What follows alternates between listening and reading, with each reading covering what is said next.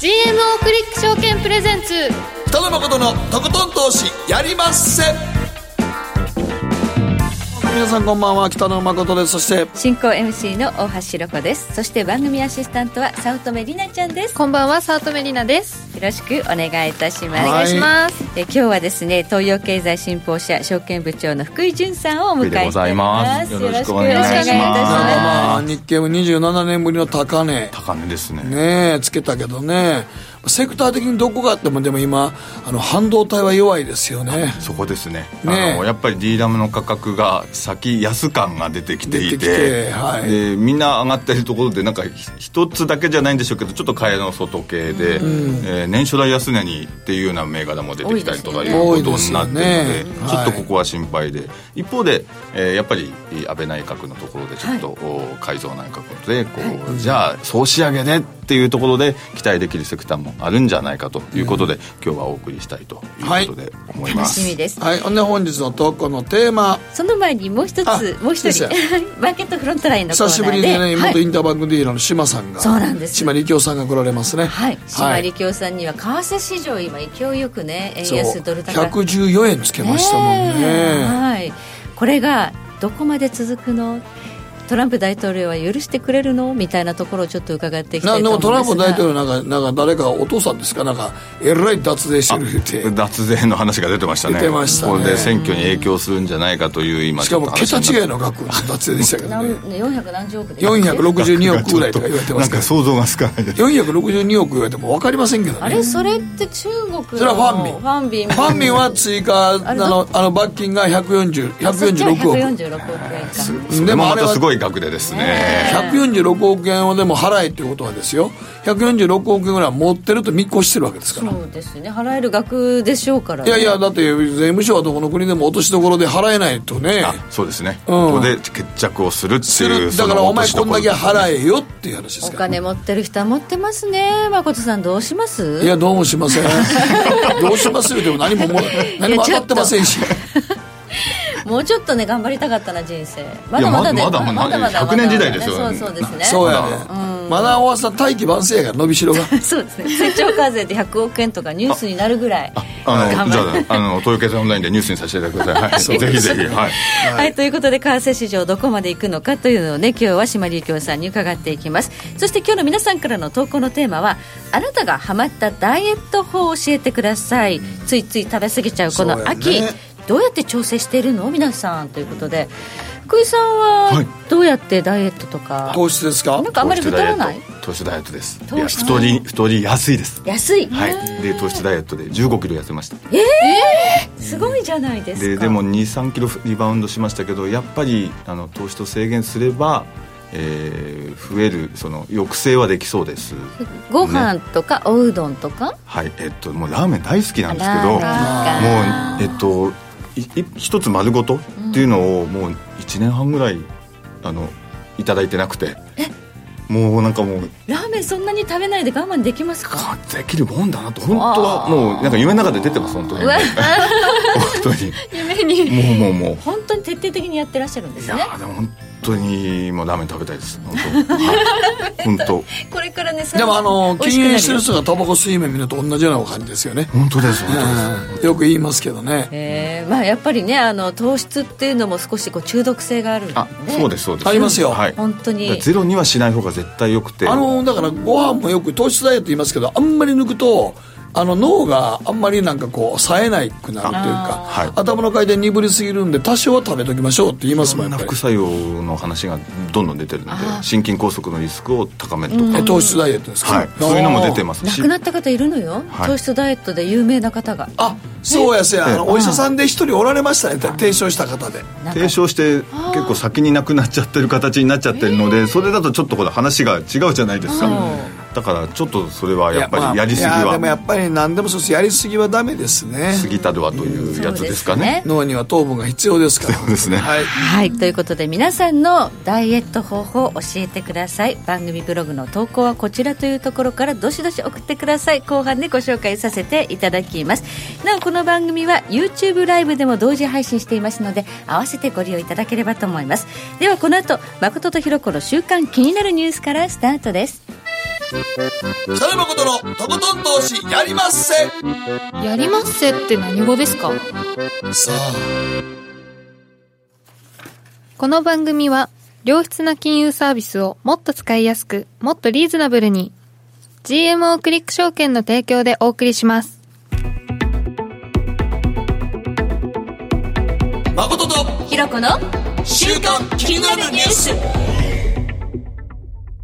さてここからは誠とひろこの週間気になるニュースです今日一日のマーケットデータに加えましてこの1週間に起こった国内外の気になる政治経済ニューストピックなどをピックアップしてまいりますさあまず今日の日経平均今日は安かったですね159円66銭安2万4100等円96銭で取引終了しました今日は安かったとはいえ2万4000円台ですから随分上がったものですねとそうですね2万3000円をその4回やってトライしてはい超えなかったのを5 5度目回の目ねチャレンジャーやっと続けて正直で超えて27年ぶりの高値そこからは早かったですねですね海外勢がだいぶねあのはい前半売ったというものを、まあ、先物主導で今ちょっともっと買い戻してるまさにあえのえひろこさんのおっしゃる通りでこうちょっと後から、えー9月第2週とか第3週の外国人がどういうふうに買ったかという主体別例でこう出てきますけれども、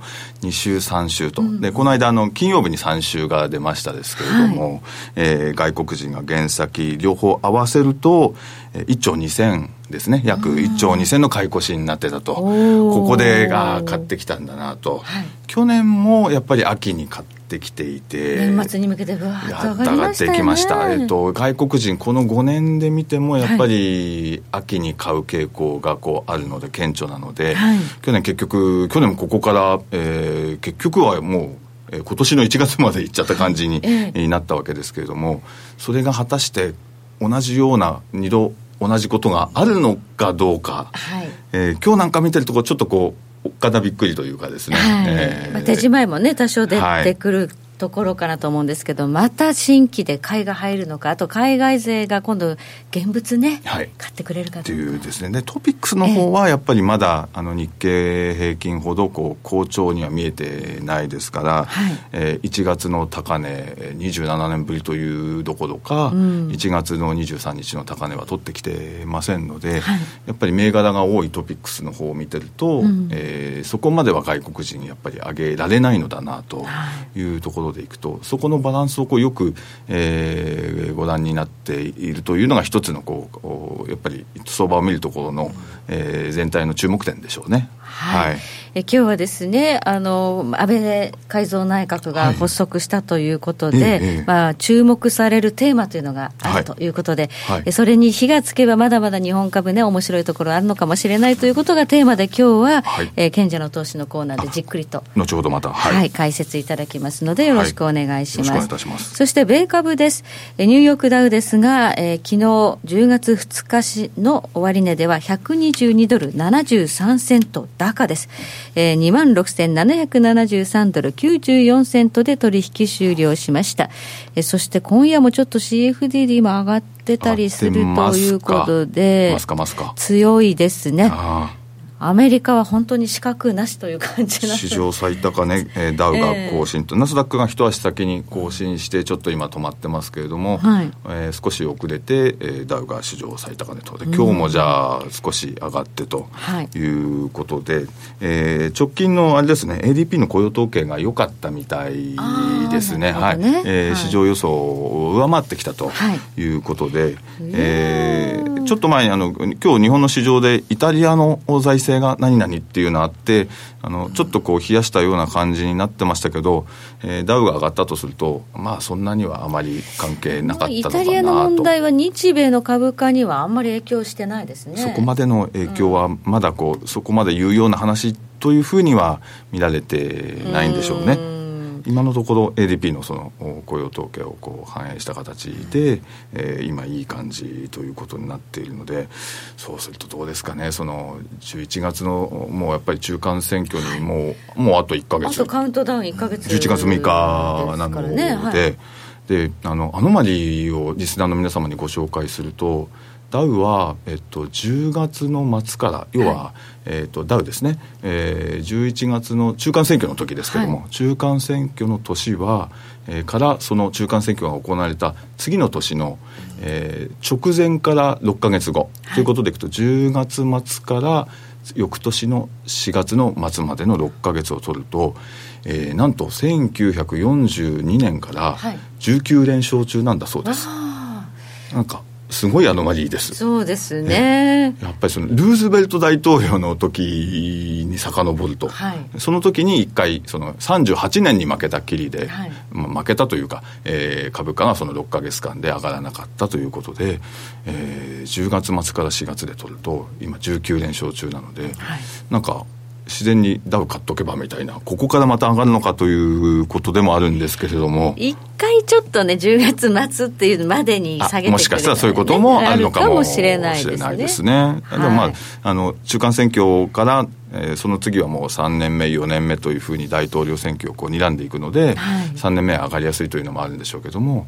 あのそういうアノマリがあるというのをちょっとあのお少し耳元でこうちょっとはいあのご記憶に留めていただければと思います。はい。えーそして、えー原油価格はずいぶん上がりましたね、はいえー昨日 WTI 原油価格11月ものは、えー75ドル23セント現在は74ドル台に値を削っているんですが75ドルま75で度これはもう江森さんが笑ってるかもしれませんね、これ大きい江になって森てさんは原油強気でしたからね、 ええその通りになってそのいる通りになっていてということで、イラン制裁がね11月までにということで、なんかこう発動するわけですからやっぱり下落するこう要因が、あのいよいよそのガソリンも需要の期に入ってるとか、やっぱりそのなかなかその需給で、えー下げる要因というのがちょっと、えー見当たらないというとあれですけども、大きく下げる要因がちょっとないのでじわじわじわじわとほんまに上がってきてますね原油は本当に強いですね、まあ、今は原油が高い方がアメリカの経済にとってはプラスだというように、ちょっと相関が変わってきているというとやこっぱろりが、あのアメリカのお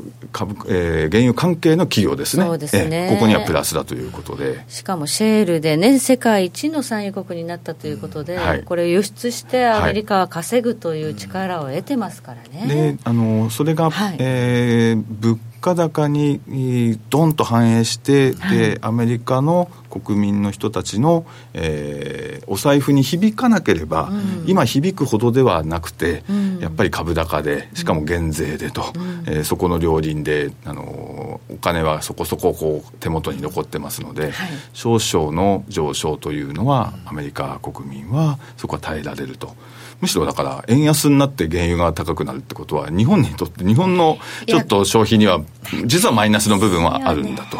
いうことなので、ちょっとあの消費関連の銘柄なんかあーにはじわーっと実は効いてくるのかなとあるいは企業の経営にとってもそこでちょっと弱いような企業は時々あのそういう企業がやっぱり原油高をこなせませんでしたっていう企業はあのあるのでそこら辺はやっぱり注意が必要かなそうと、ですねはい、では、ここでこの1週間で、りなちゃんはが気になったニュース、ピックアップお願いします。はい、えー今週は現金 NG の天丼や浅草で開店というニュースなんですが現金はい NG、はい、そうなんです。はいロイヤルホールディングスが完全キャッシュレスの天丼専門店、大江戸天屋を東京浅草に昨日オープンしたそうなんです。はいなんかあのお客さんの9割ほどはもう外国の方が占めてた。まあ浅草ね浅草浅草だか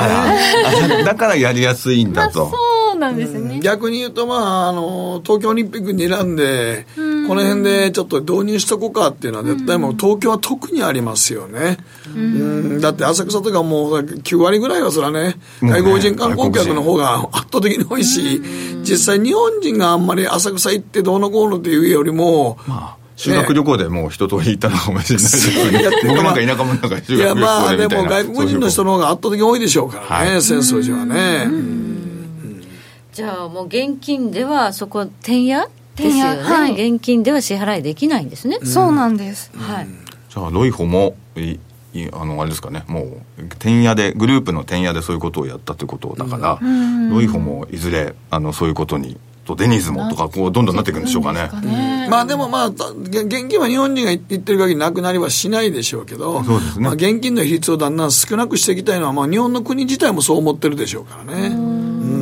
現現金扱ってるとやっぱり安全上もそうです面倒くさいしいいことまあ今もうあまりほとんどないでしょうね、この間だから北海道地震の時電気止まった時ねちょっとあれやけど、はいでもやっぱりさすがにそういう時はね多少のキャッシュは持っとかないと多少ですね絶対持っとかないとあかんとは思いますけどでもなんなこの流れを日本の国自体が今もうとりあえず東京オリンピック向けてはい現金をなるべくなくしていこうっていうのが国家の指針としてありますからね、これだけちょっとあの、えー中国とかに比べても圧倒的に現金比率がちょっとこうた高い高いのはねということでそう中国だね大根一個中国こそもみたスいなマとホこであり買えまますすかかららね日本はねあの現金がすごくこう信用が高いので、うん、はい、そうなんです信ね用がなかった国ほど、まあ、結局はキャッシュレスの方にもあっという間にデジタル化早かったことなんでょしうてだから日本みたいにね、うんこの、あの、なんか電話もだんだんだんだんこうね、ガラケーからってこうやって行った時に、、はいきなりアフリカの人なんかもうガラケーとかなくて、いきなりのっけからスマホを。スマホなんですよね、全当部吹然っ飛ねばして銀行もそこについてるみたいな決済もそっち行っちゃうみたそいなっこちと行だっかちゃうのらが結局早いってことなんですよね。うんやっぱ日本は積み重ねてきた歴史の中で、はいあのキャッシュの安全神話があるということで、ねえ今まだ高齢者の方はね、キャッシュをこうもう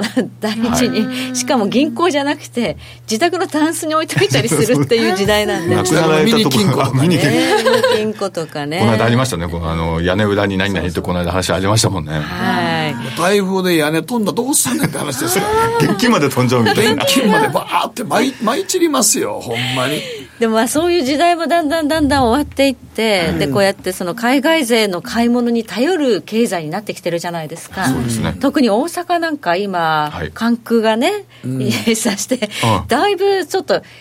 一瞬どうなるかと思いましたけそど、うまあ、意外に早く復旧もしまあまね、したけれど、関空自体は復旧したけれども、はいその中国の方の、ね、観光がだいぶ減ったということで、あはいはいが売り上げがね、そのねあの一回止まった時のすごい差っていうのはみんな実感したんじゃないですかね、びっくりですだから、だから、この間も、だから、この間のつい先日の台風の時も、閉めんの早い早い。関空とかセントリーはもう発表は早い。ねあれはもう前回のあれで、いお人が来てしもって、もう海外の人からもう大ブーイング受けたんで、計画閉店みたいなねもうそう、やっぱりだから、もともともう初めから飛ばさないでおこうとかって、やっぱりそうしておかないともう今だからみんなね、あの、評判がすぐ全世界で出ちゃうから、みんなもうインスタだなんだって言ってもう全部バーあッっという間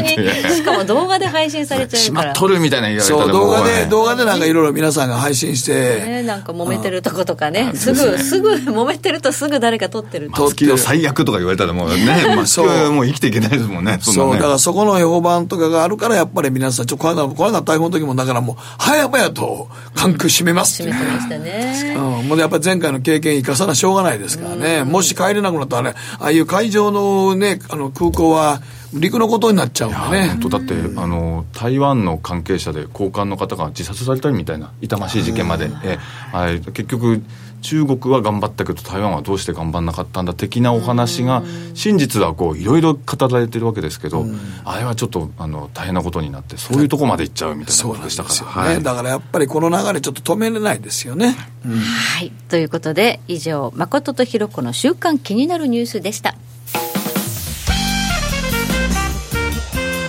北野誠のとことん投資やりませんすると川上からどんぶらこどんぶらこどんぶらこって何桃が流れてくる音だよじゃあかぼちゃはこ天ぷらこ天ぷらこかな唐鳥は揚げこ唐揚げこパパおやすみ置いてかないで頑張るあなたを応援します。GMO クリック証券。エミさんどうしたの僕最近考えてしまうんです毎晩月を見上げるたびに僕の将来はどうなってしまうんだろうって同時に思うんですこの虚しい気持ちに寄り添ってくれる女性がいたら好きですで、よくないシンプルに、わかりやすく。GMO クリック証券。バカモンお前は周りが見えてないまた怒られちゃったよ部部長の前歯に自分勝手にするな大学生のノリはもう通用しないぞはい海苔をどうにかしないとまずいですねえ部長、歯に糊りついてますよ。もっと楽しく、もっと自由に。GMO クリック証券。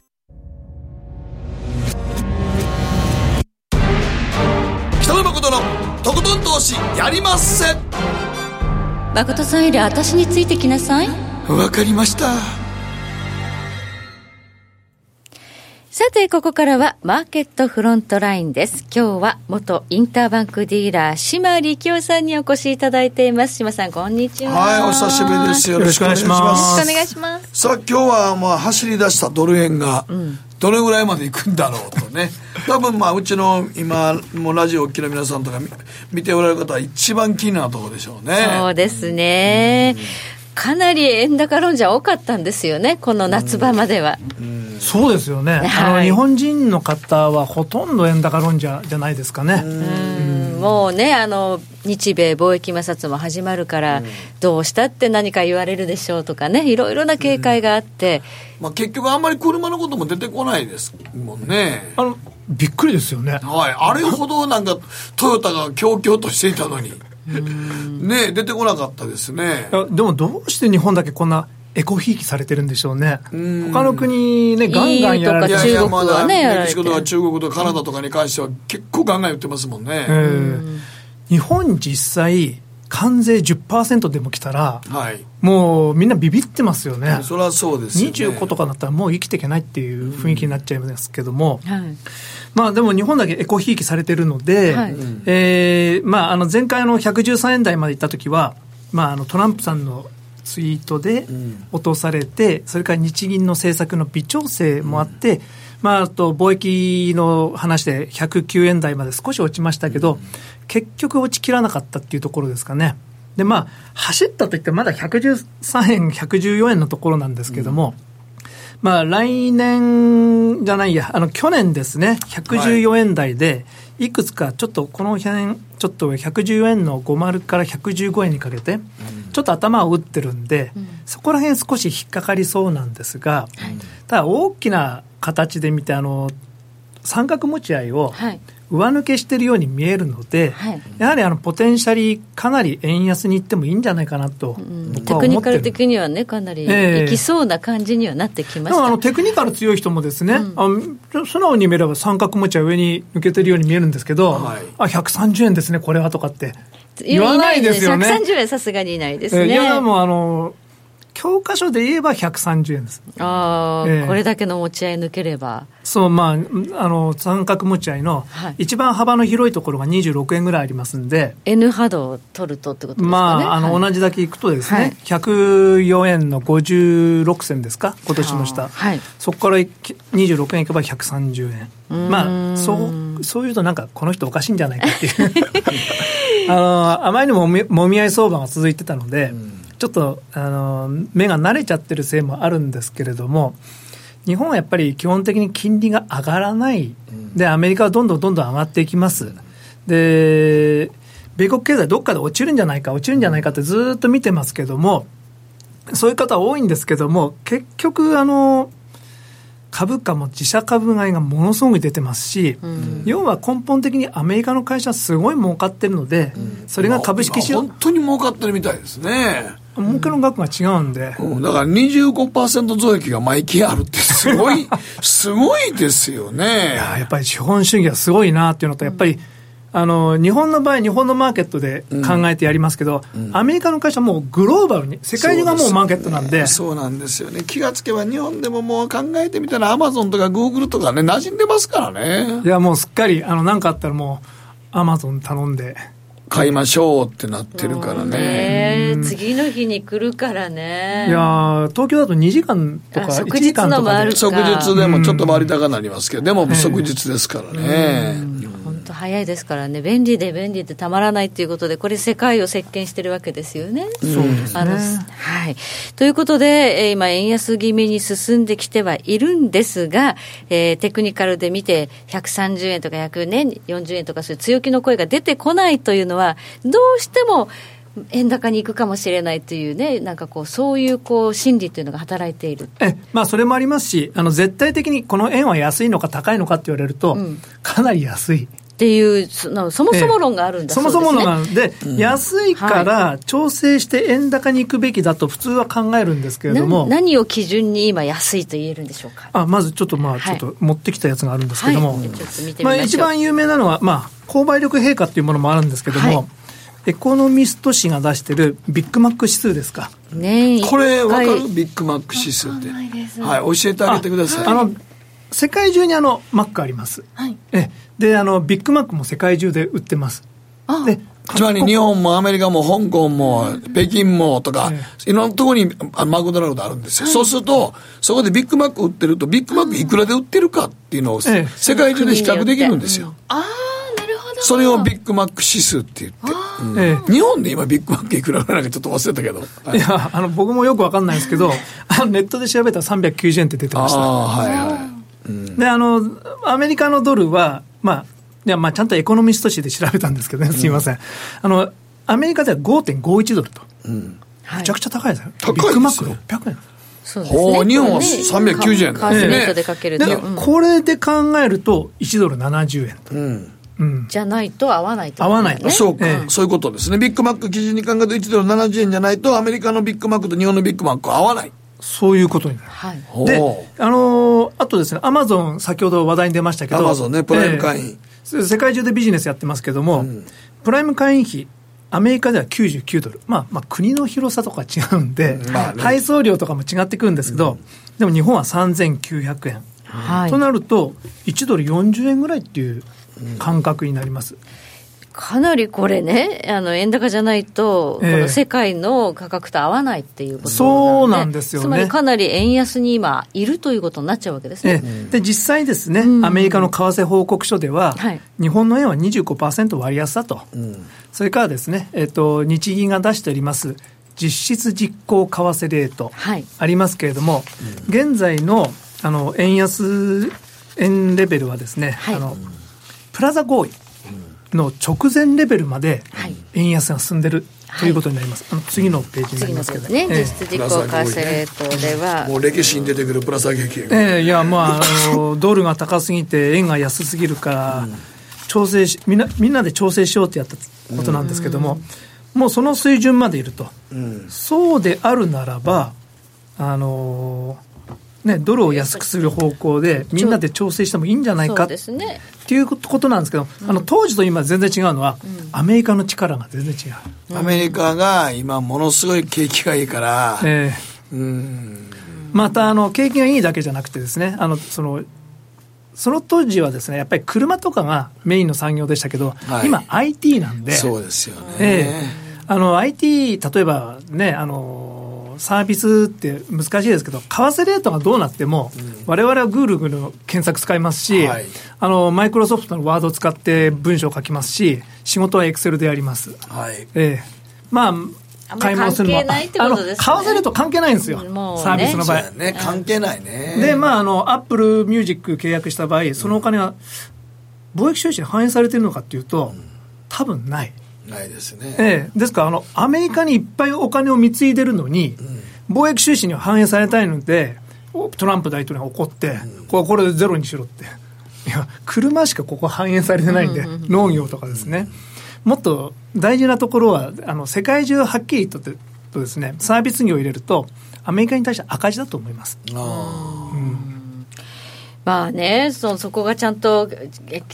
正常にこう計算されてるのかって言われるとね、うん、ちょっとわからないとこわろ。からないところがあるええあかそうら、やね、そこ難しいよね、考えてみたらね。そうですよね、うん構造が変わっちゃったんですよ、ビジネスモデビジルが、ね、ネスモデルが変わっちゃって、え今までそれでね、やりとりして、これものをやって、これが為替でどうのこうのっていうものをちょっと受けて、そうじゃないですもんね、もう。そうなんですよ。で、昔はですね、奴隷が足り仮に150円とか180円に行ったら、GM はどうなるんだとかですね、そんなことばっかり考えてたんですけど、はいい、や今はそんなこと言っても、あの、Google カーとかできたりしたら、トヨタはどうなるんだとか、そういう心配の方が先に来ますよね。そうですね、まあ、自動車産業メーカーじゃないところから急に自動運転がパカッと出てくるかもしれませんもんね。ええで、猛烈に安い価格で、それが出てきたら、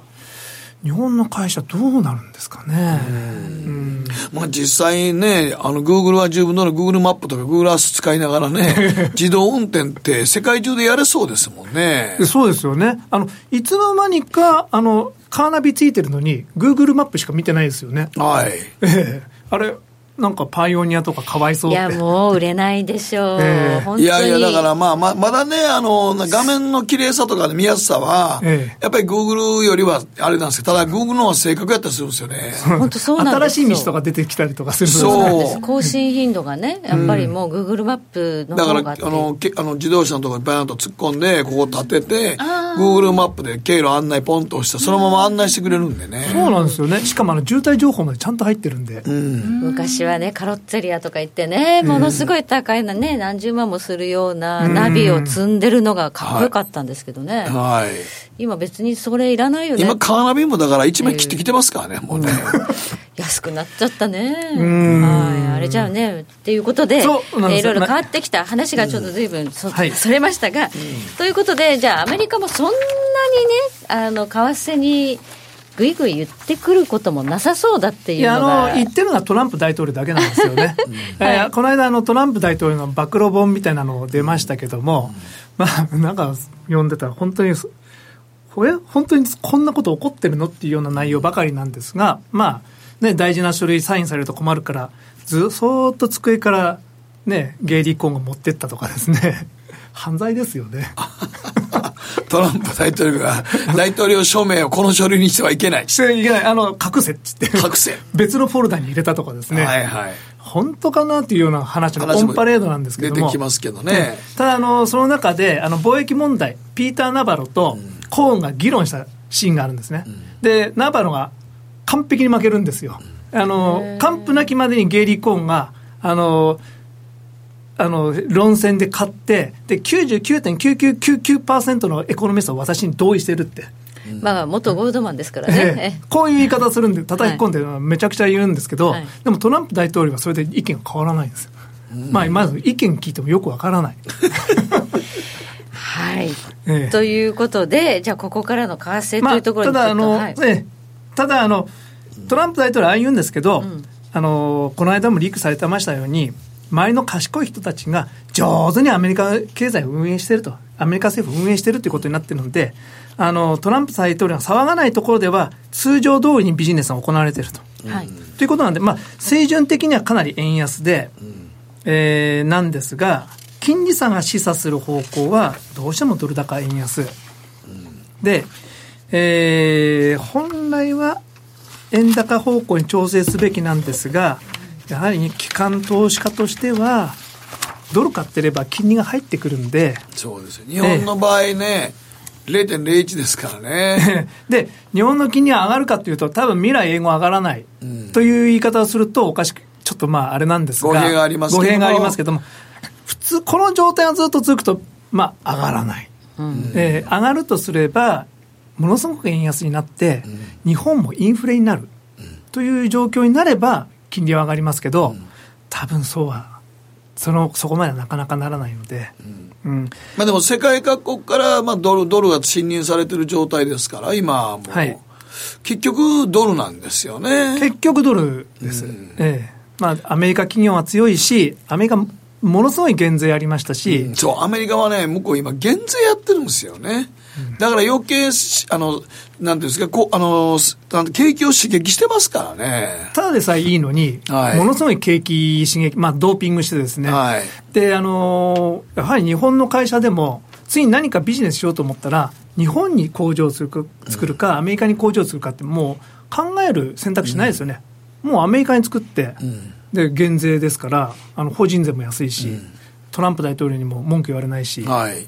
どんどんどんどんあのお金がどんどんアメリカに流れアるメリカに流れるっていう動きになってますもんそうですね、今あの、ちょうど23時に ISM ああ非製造業景況指数が出まして、よかったですね61.6ですええ大変強いです。予想58ですからね。 58.5、61.6で、今、ドル円相場伸びて伸びて114円台です。あー回復しましたということで、強い。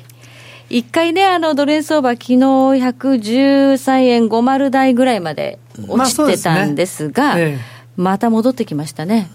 このままいくと、だいたい、島さん、おいくらぐらいなんですか、ドル円相場。最いや年内はその120とかいくかどうかわからないですけども、僕はあの階段上に少しあの買ってるの投資家なので投資家は上値を買っていくことはしません、待ってますなってます。で何か事件が起こってあの短期の人が下を売った時にこう買って、で短期の人がのショートカバーで上がっていくだけなので、上がりは最初はゆっくりなんだとは思うんですが多分来年ぐらいには120円台に乗せてくるんじゃないかなと。じゃあこの大きなチャートちょっと見せていただきましょう、この三角フラッグから今上に抜けてきましたということでかなりこれテクニカル的には強いシグナルですよね。素直に見れば、あの上がるんだと思うんですけどねおー、えーまああの新年125円とか超えてきたところが、まあ、ちょっと危なくなるかなと思うんですがこれでも今のこのね、はいえー青線はデフレに逆戻りですけど、こんなことは今ちょっと起こりうる可能性ありますかねあデのフレにいてそののデフレにうん円高に一部では噂されてるようなアメリカが、あのーもっと根本的な為替コントロールを始める、うんだからまあ、えアメリカ側が日本にちょっとこの、いちょっと円安行き過ぎてないかとか、いう介入をしてくる可能性っていうのはあるかもしれないですけど、かといってデフレにそれで戻るかだったら、僕はもう115円とか、このあたりが一番適度な水準で気持ちいいんじゃないかなと。あ僕も、ええそう思いますあの、日本も投資したいってお金が、まあ、昔と今ちょっと全然違うのは企業の M&A がはい。はいもう積極的ですよねそうです昔あの日本企業ってあの M&A しないって言われたんですよね、はいで外に出すとかそういうこともあの出たら必ず失敗するんで、そういうのを連続だったんでただ今下手なんですよね日へ本下手なんいですがや、でも今日本 M&A よくやってるでしょえでえも少子化でもどうにもなんないもの売り上げがね上がらないから、日本に投資するという選択肢がないんでないんですよね。やっぱりじゃあ、アメリカにっていうところになりまあ、アますよメね。リカ人口増えてますし、はいまあ、あと欧州とか、まあ、他アジアとか、そういう選択になりますよね。で日本はまあ貯蓄は持ってるんで、いくらでも外出せます、で企業の、ね、内部留保もなんかいっぱいためすぎだってす積み上がってます からね。ええあのアメリカだったらこれがですねあの自社株買いに行くんですけども、はい日本はそういう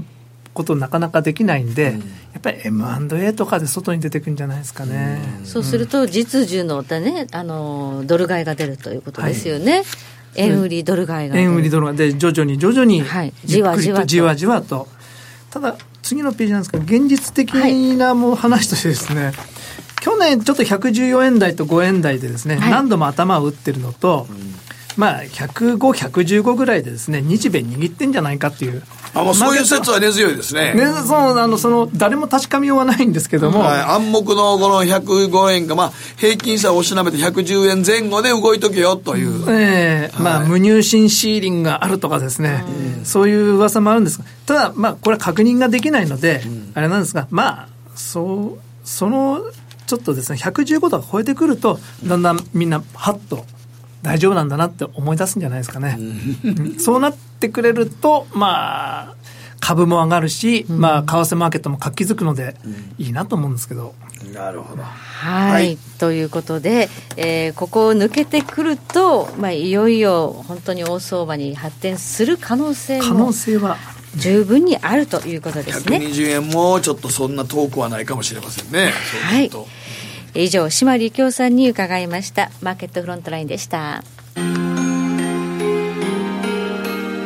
野誠のとことん投資やりまっせ。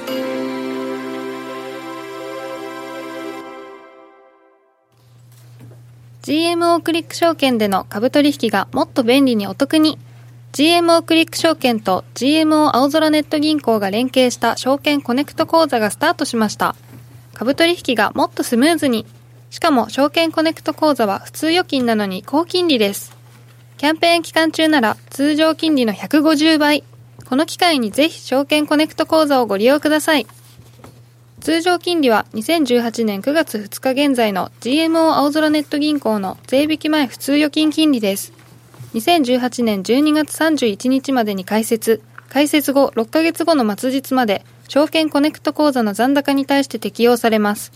GMO クリック証券は関東財務局長金賞第77号の金融商品取引業者、所属銀行 GMO 青空ネット銀行の関東財務局長銀代第330号の銀行代理業者です。ご利用の際は GMO クリック証券および GMO 青空ネット銀行のホームページにてキャンペーンの適用条件や商品ルールについて十分ご確認ください。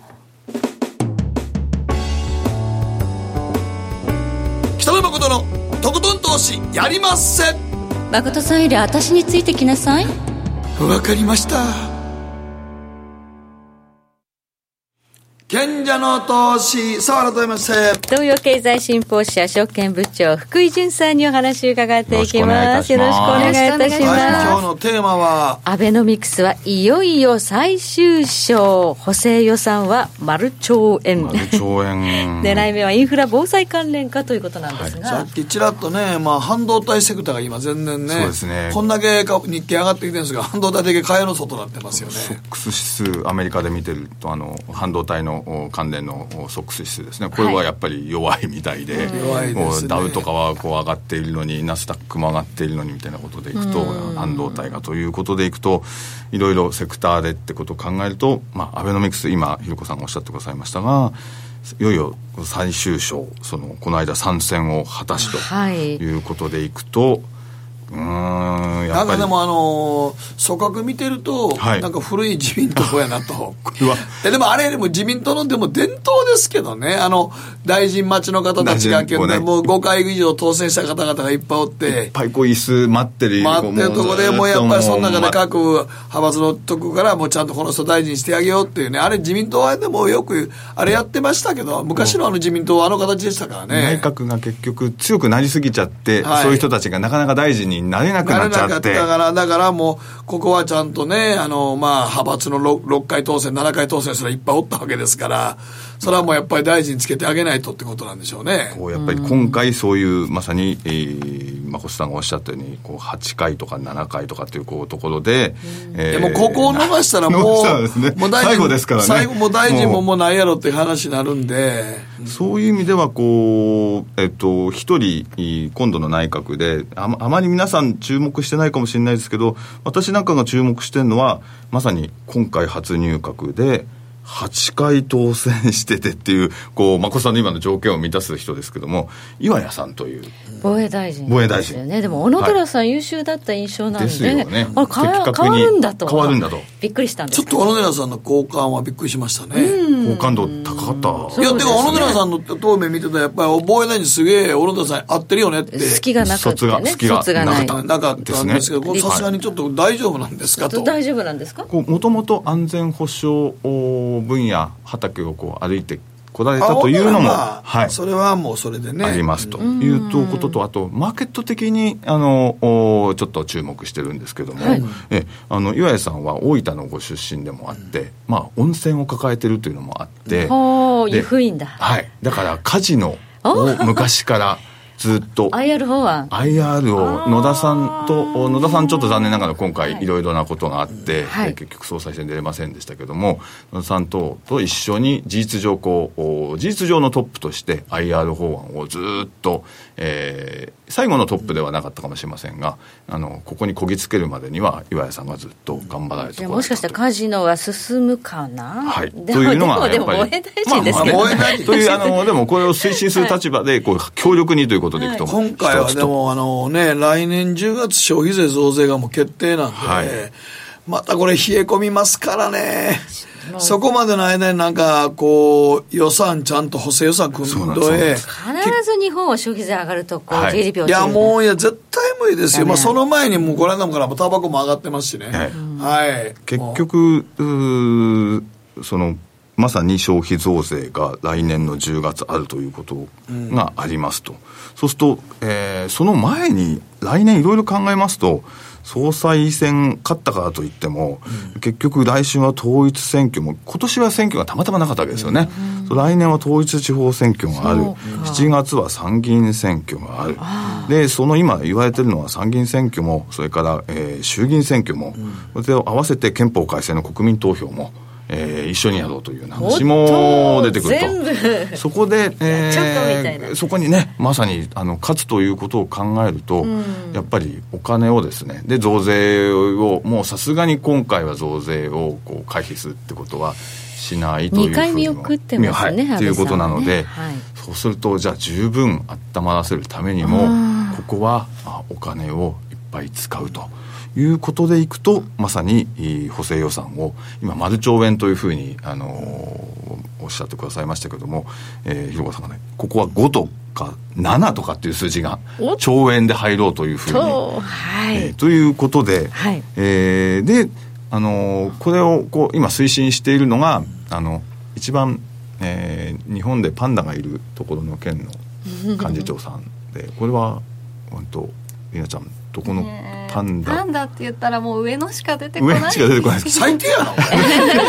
知らんのか日本でお前もっと多いとこ知らんのかあのなんかパンダが上のより多いとこがいるんですよ上のより多いところえーこれはマーケこッれトもう的東京のやつらはいつもこれや東京パ上の上のパンダ主義上のパン ダ主義上のパンダ主義です、ね、今違うんだよね今違うよ、あの和歌山県は白浜のワールドサワリにたった一頭のパンダがものすごいいろんなメスにパンダを産まして今白浜市民より多いぐらいゴロゴロしてるそんなと思います 町内が隣 に回覧板持ってったパンダ受け取ってあのすいませんいっぱいいるな生ゴミの日ってこれですかそみうかたいな器具止めじゃないですか、それ多分ね。それは。あの和歌山ですね和歌山和歌山なんですやっぱ和歌山ご出身のやっぱり二階さんが、ずっと前から言ってたのが国土強靭化で、だからちょうどそれに合うように、なんか不思議なことでいろんな災害が起きたりとか、で前回もいろんなそのお関空のお話ししたりとか、えーくえーそうですねで北海道で、えー地震が起きたりとかこうびっくりするようなことでじこういろんな天災が起きたりとかっていうことですといよいよもうこれ結局そのお国土強靭化で予算を使うことに、えーどうでしょうその反対する人っていうのはもうほとんどそなういでですすよね。ね。あの、まあ、これを推し進めるにはいいはい機会というふうになるかなとはい捉えられますね。で安倍さんもはいやっぱりその石破さんがそれなりのあの得票を取ったということでいくと、やはりあの党内基盤もということでいくとなおさらそのお金をということでいくと、はい。だからね6月に大阪に地震があったりとかね今年1年本当に災害が、はいあ災悪いですけど災害の当たり年っていう感じですもんね広島とかね、あはいと岡山の豪そ雨西の、日本の豪雨もそうね台風も来て大阪に地震も来て北海道も地震があってで、よくぞこんだけ荒ぶる神のようなとこになってんなとそう今なんで年すよ一年ね思いましたからこれねね来年2019年じゃないですかでイノシシじゃないですかで2019がイノシシでで12年ずついくとすると、はいに2019から12引くとっていうのがあってその24引きますよね、はい2019から24引くと1995ですもんね1995でやっぱ大震災です阪神大震阪災神淡路があだから来年もなんか含めるとそういうのも見るとですね結構来年もイノシシの年っていうのが、こうそういう年にも当たっていて、ということでいくと今回はやっぱりあのその中でもということでいくとやっぱこの間の北海道の電源なの、はい、電源ですかえーら、あはい。の火力発電所がこ停う電しちゃいましたから、全土がですよ。北海道があの全部、はいえー停電して、えーもう真っ暗になったみたいな話になったのでなおさら電源対策っていうのが、はえー今こう前面に立ってるというようなところで電源関連が特にこうあのまあ、小池知事で地中、ね、そのお電線も地中化みたいなことが言われましたけどそうそうそうえーそれはそれで生きてると思いますけれども、はい生きてますよね生きてると思います生きてると思いますがそれもこう見つつうんここの間の北海道のみたいな話でいくと電源関係なのかなというところで、電源関係とかのセクターでいうはいセクと、ターでどういう銘柄はがい注目なんでしょうか。えー、はい4つか5つ、はいあのちょっと銘柄の候補を挙げてみたいと思いますが、えーまず1つは電用ですかね6517 6517、はいチャートをご覧になられる方はあのご覧になっていただけても、はいと思いますけどもエンジン型の発電機では首位というところなんですがやっぱり非常用っていうとこの会社がもう真っ先にあーなるほどということで。えーもうあの発電機非常用でこうポータブルでもあったり音はちょっとそれなりの音しますけれども、はいえー少し最近はそうじゃないものも出てきたりとかということでいくと、えー今はチャートもチャートも良くなってきましたね。それなりに底練りからこう切り上がってきま気しにた。なってくるということで、はいこの電用が一つ、はいそれから、えー、6591の西場電機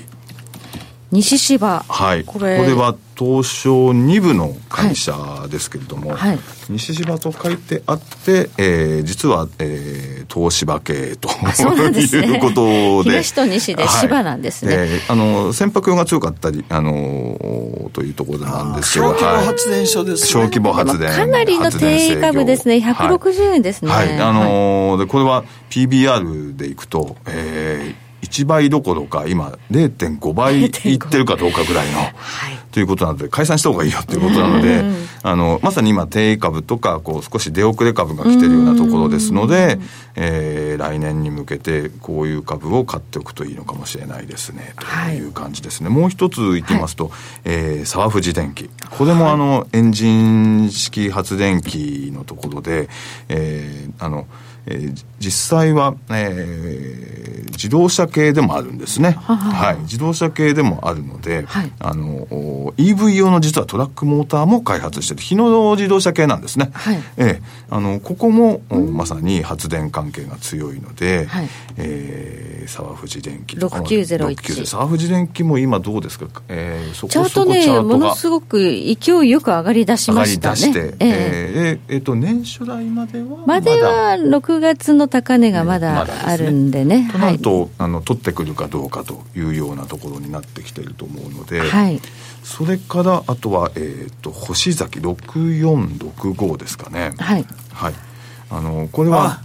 これはもう世界の星崎です世界の星崎ほうあの業務用冷蔵庫ですあーそ厨房こで有名北な京の、はいあペンギンじゃあペンギンのマークペンギンのマークペンギンちゃうペンギンやペンギンの北京今マーケット休んでマまーすケかットらでねす、はい、ペンギンのマークでおなじみの業務用のねもう星冷崎さん蔵庫でいやもう世界大手ですから、はいはい、僕たまたま名古屋のあの飲み会で星崎の社員と飲んだことありますよそうですかうんいやもう本当にあのあの業務用の冷蔵庫はもういろんな居酒屋とかでもほとんど星入崎っでてすかるんらですかそこで価格を取ってでセブンイレブンとかにもあの納入実績があったりああーの、はいというところなのであの北海道の地震の時ではあの地元でセブンイレブンも強いと言われたセイコーマート、はいあの通称セコマと言われてますけど、があの頑張ってもう自家発電で頑張られ たあと。ーそうするとあのセブンイレブンに納入とかとか、い、ろんなこう今後そういううーき売り上げが期待できるということでいくと、えー今株価も、えーそんなに売り上げが増収増益の予想が星崎は立っていないので、